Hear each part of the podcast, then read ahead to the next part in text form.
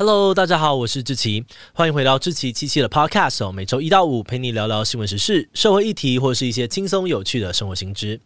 那今天这一集，我们要来聊聊的主题是台湾的远洋渔工。生活在台湾哦，不管你是什么政治立场，自由跟人权应该都是我们非常重视的价值。不过，你知道吗？最近几年，却有越来越多的国际组织跟媒体指出，台湾的远洋渔业涉及了严重的劳力剥削，甚至还有人口贩运的问题。也因为这样子哦，有些国家认定台湾是不重视人权的地方，决定出手对台湾的远洋渔获进行抵制。例如，美国在二零二零年的时候就把台湾的远洋渔获列入童工及强迫劳动制品清单里面，代表着美国海关有权利可以扣留有问题的台湾渔船，不让我们的渔获进入美国市场。那虽然当时政府和相关业者承诺说会改善这个问题，但是今年发布的同一个清单里面，台湾的远洋渔获再次出现在名名单里面，代表美国认为这个问题并没有得到足够的改善。诶，台湾的渔业到底是做了什么不好的事情，会让这些国家那么坚决要出手抵制呢？今天就让我们一起来看看在台湾渔业背后的血泪争议吧。不过，在进入今天的节目之前，先让我们来一段工商服务时间。你家的孩子有没有因为跟朋友的个性或想法不同而觉得很生气或委屈的经验呢？作为爸妈，还可以怎么样引导孩子跟不同特质的朋友好好相处呢？今天我们要介绍的《芒狗狗》绘本《我想回家了》，就是针对这类的状况所特别制作的故事。故事中的主角棉花糖猫跟芒狗狗，一个是生性敏感，另外一个则是热情活泼。那虽然他们是好朋友，但是对同一件事情的反应却是不太一样。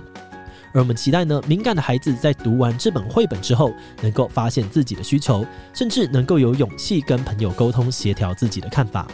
那如果是身边有敏感朋友的孩子，也能够透过这个故事来了解到，即使是个性不同，但只要彼此能够相互的理解跟尊重，那就一样可以跟朋友开心的相处哦。那目前我想回家了这款绘本在芒狗狗官网上面有多项的优惠活动，而且只要输入志祺七七专属折扣码 Podcast 七七，就还能够再打九折。现在就赶快到资讯栏点击官网链接，跟孩子一起好好的认识自己吧。好的，那今天的工商服务时间就到这边，我们就开始进入节目的正题吧。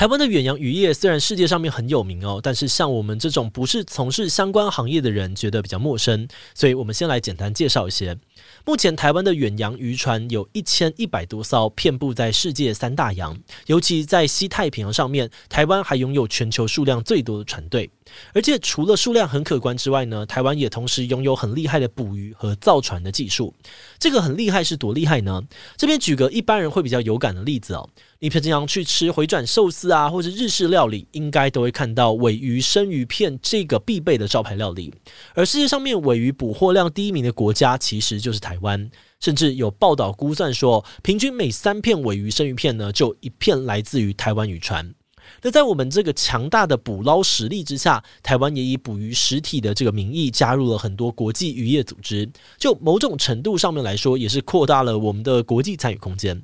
但是呢，虽然台湾的远洋渔业很厉害哦，但实际上面撑起这个产业的渔工们，其实有九成以上都是外籍人士，而不是台湾人。而且这种渔工的招募啊，跟雇佣过程也跟其他产业的移工不太一样，他们采用的是特殊的双轨制招聘方法。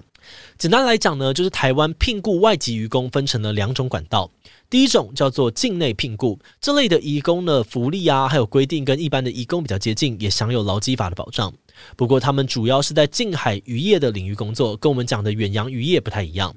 而另外一种招聘方式呢，叫做境外聘雇，它依据的是境外雇佣管理办法，允许业者在国外雇佣船员，然后他们直接从海外的港口呢出海工作，等于说这些船员呢可能从头到尾都没有踏上台湾过。而这个境外聘雇呢，是目前远洋渔业比较主流的招聘管道。根据去年的资料，目前台湾雇佣的境外渔工人数大概就有两万多人，远远高于境内雇佣的一万多。但是境外还有境内聘雇呢，有一个很重要的差异：境外聘雇的渔工是不受到台湾劳基法保护的。这样子会有什么问题呢？可想而知哦，最直接的影响就是他们的待遇非常非常的差。举例来讲呢，在二零一七年以前，这些境外雇佣的渔工甚至连基本薪资的规定都没有，有很多的业者为了省成本，就会把这些渔工的薪资压得超级低，一直到后来哦，在各方团体的争取之下，才定定了最低一个月要给四百五十美元，大概台币一万三的底薪保证。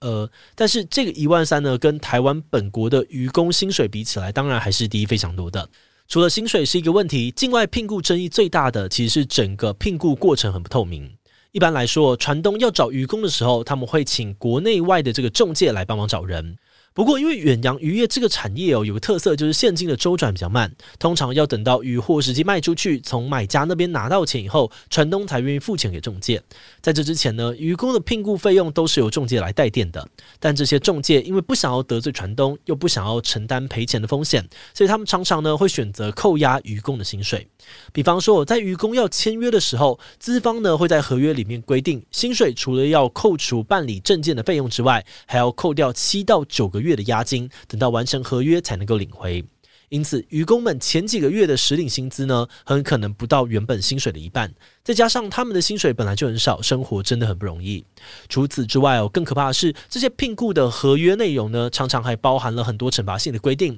来强制渔工服从船长的指令。根据媒体的报道，渔工所签下的合约当中有很多对他们不利的条款，像是打架闹事、不服从船长指令的渔工，或是单纯因为染上严重疾病没有办法工作的人，船长都可以无条件将他们遣返回国。而有些中介呢，还会在合约里面规定说，如果渔工毁约或是因为违规被遣返，那公司可以向渔工的家人要求支付罚款、机票、交通费等等延伸的费用。如果不配合，还会被告上法院。那看到这种种夸张的合约哦，你可能就会觉得说，那就不要签啊！愚公干嘛签这种对于自己不利的合约？这主要是因为哦，这些愚公们普遍的教育程度不高，甚至可能不太识字，不见得知道合约的内容原来有问题。而且他们常常是在上船之后才拿到合约的，也就是说呢，他们根本没有能力，也没有时间好好去注意合约是不是有问题。二人都在船上了，好像也没有不签的选项。但是签了就等于同意合约内容，这就导致呢，他们在遇到不人道对待的时候，根本没有办法自救。那除了前面讲到的薪水跟合约问题之外，下一个被国际社会强烈批评的是渔工们在船上的生活环境。因为台湾的远洋渔船呢，大多哦都是体积偏中小型的，渔工的生活空间非常的拥挤，有的时候呢，一个人甚至连半瓶都分不到。而且船上的卫生环境也都很不 OK，很多渔工呢连淡水都没得用哦，只能够天天用海水来洗澡。那除了住得不舒服，他们连吃的东西也有问题。船上的伙食常常不够，渔工呢有时候甚至要被迫吃鱼饵来充饥。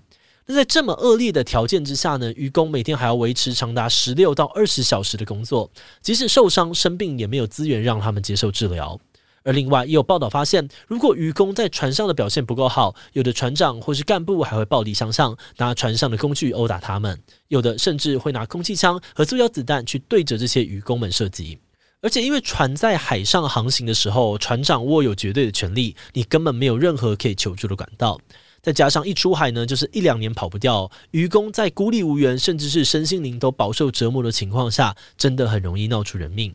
之前有新闻就报道过，台湾渔场呢常常发生渔工被凌虐到死亡的案件。譬如说，在二零一五年，有一个印尼的渔工在一艘叫做“福四巡号”的渔船上面死亡。这个案子最初呢，因为证据不足，被屏东县政府快速的结案。但后来在监察院的调查之下，却发现整件事情并不单纯。表面上看起来哦，这个渔工的死亡好像只是一起意外。当时的诊断书上面也写说，渔工是因为从高处跌落导致膝盖受伤，引发细菌感染而死亡。但后来监察委员拿到了从其他船员手上流出的影片，发现这名渔工生前呢曾经被多次的虐待。他不但被船上的干部施暴到受伤，还因为食物不够导致严重的营养不良。到他的生命后期呢，他甚至因为双脚站不起来，只能够跪在地上爬行，导致伤口一直没有办法愈合。最后才因为细菌感染而死亡。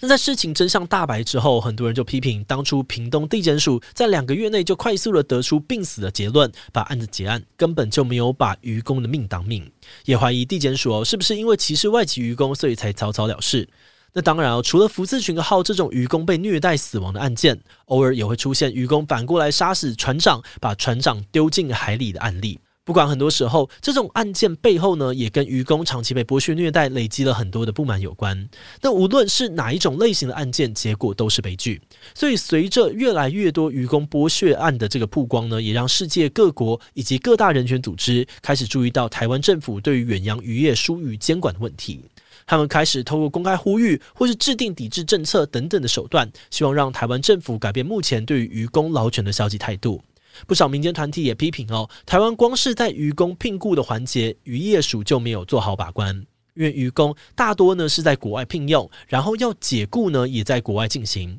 所以业者要造假文件、虚报人数都非常的容易。因为这样子，政府没有办法掌握实际渔工的人数，也没有充足的人力可以到国外进行检查，更别说要取缔剥削渔工的不肖业者了。再加上台湾有一部分的渔船是属于在国外注册，但经营者是台湾人，这种所谓的权益船，因为船籍的问题，并不会受到台湾的法令规范。那很多的船东呢，就会看准这个漏洞，把船籍设置在这个渔业管理比较松散的国家，导致政府更难监管。等于说，就算真的有船上的渔工主动向政府求助，也常常会遇到被踢皮球的尴尬情况。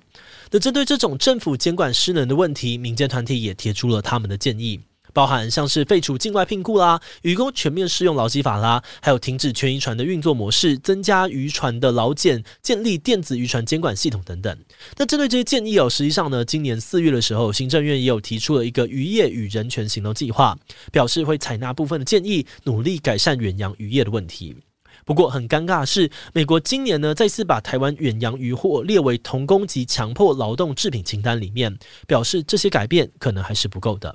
那其中一个可能的原因是，这些改革跟立法的方案常常会遭遇到来自船东与渔民的强烈反对。那些反对增加管制的渔民们主张说，现在的这个全球渔业都面临资源枯竭的问题，再加上各国的管制越来越严格，渔民要获利变得更困难。他们在海上其实也会面临很多的困境。譬如，他们就举例哦，很多人会因为看到渔工被虐待的新闻呢，就把这个问题放大。但据他们所知，这样的状况其实只是少数的个案。大部分的船长才不会平白无故欺压渔工，反而是有些渔工常常在船上打架闹事，或是偷懒不认真工作，让他们也很头痛。因此，他们觉得政府只增加对于资方的管制，却没有制定标准来处罚行为脱序的渔工，其实这样是很不公平的。再来，也有渔会的代表觉得，目前在境外雇佣的管理办法里面，四百五十美元折合台币一万三的底薪保障，已经比邻近国家优渥很多了。而这也是为什么会有那么多的国外渔工愿意来台湾渔船工作的原因。另外，有渔船业者指出，哦，远洋渔业的这个工作呢，跟其他一般的工作很难相提并论。毕竟他们在远离陆地三千公里外的海上航行，船一天二十四小时都在开，大家不管是工作或休息，都在同一条船上，根本没有办法做到所谓的七休一。所以这些业者不只是反对境外渔工适用劳基法，就连境内聘雇的渔工，他们也希望可以排除在劳基法之外。而看完上述的这些主张哦，你也会发现说，在远洋渔业这个产业里面，劳资双方对于相关的争议可以说是完全没有共识。那话说回来哦，我们这集的内容主要是聚焦在境外渔工可能遇到的问题，但关于渔业制度的各种漏洞，其实还有很多的面向可以讨论。但因为这集篇幅的关系哦，我们只能够先简单的带你认识一下境外渔工的处境而已。只不过，光是听到这些境外渔工的处境，可能就已经让你感到很震惊了，也让你很难过。原来哦，平常台湾人爱吃的生鱼片背后，会有那么多的血泪故事。对于很多贫穷地区的渔工来说，他们大多是抱持一个翻转命运的梦想上船，享受辛苦一两年就能够让家里的状况好转，但没有想到船上的生活就有可能让他们连生命都赔掉了。因此，我们也很希望哦，有更多人可以一起来认识这些困境，借此促成更大的力量，来促使政府以及业者必须重视相关的问题。好的，那我们今天关于台湾的远洋渔工介绍就先到这边。如果你喜欢我们的内容，可以按下追踪跟订阅。另外，我们在 EP 六十二跟六十三也聊过一个一直让台湾人很头痛的公庙问题。为什么台湾的公庙常常都好像跟黑道有关系？那些公庙洗钱呢，都传闻都是真的吗？如果你对这个议题感兴趣，很欢迎你去听听看 EP 六十二。如果是对于这集台湾的远洋渔工，对我们的 Podcast 节目或者我个人有任何的疑问跟回馈，也都非常的欢迎你在 Apple Podcast 上面留下五星留言哦。那今天的节目就这样告一段落，就下集再见喽，拜拜。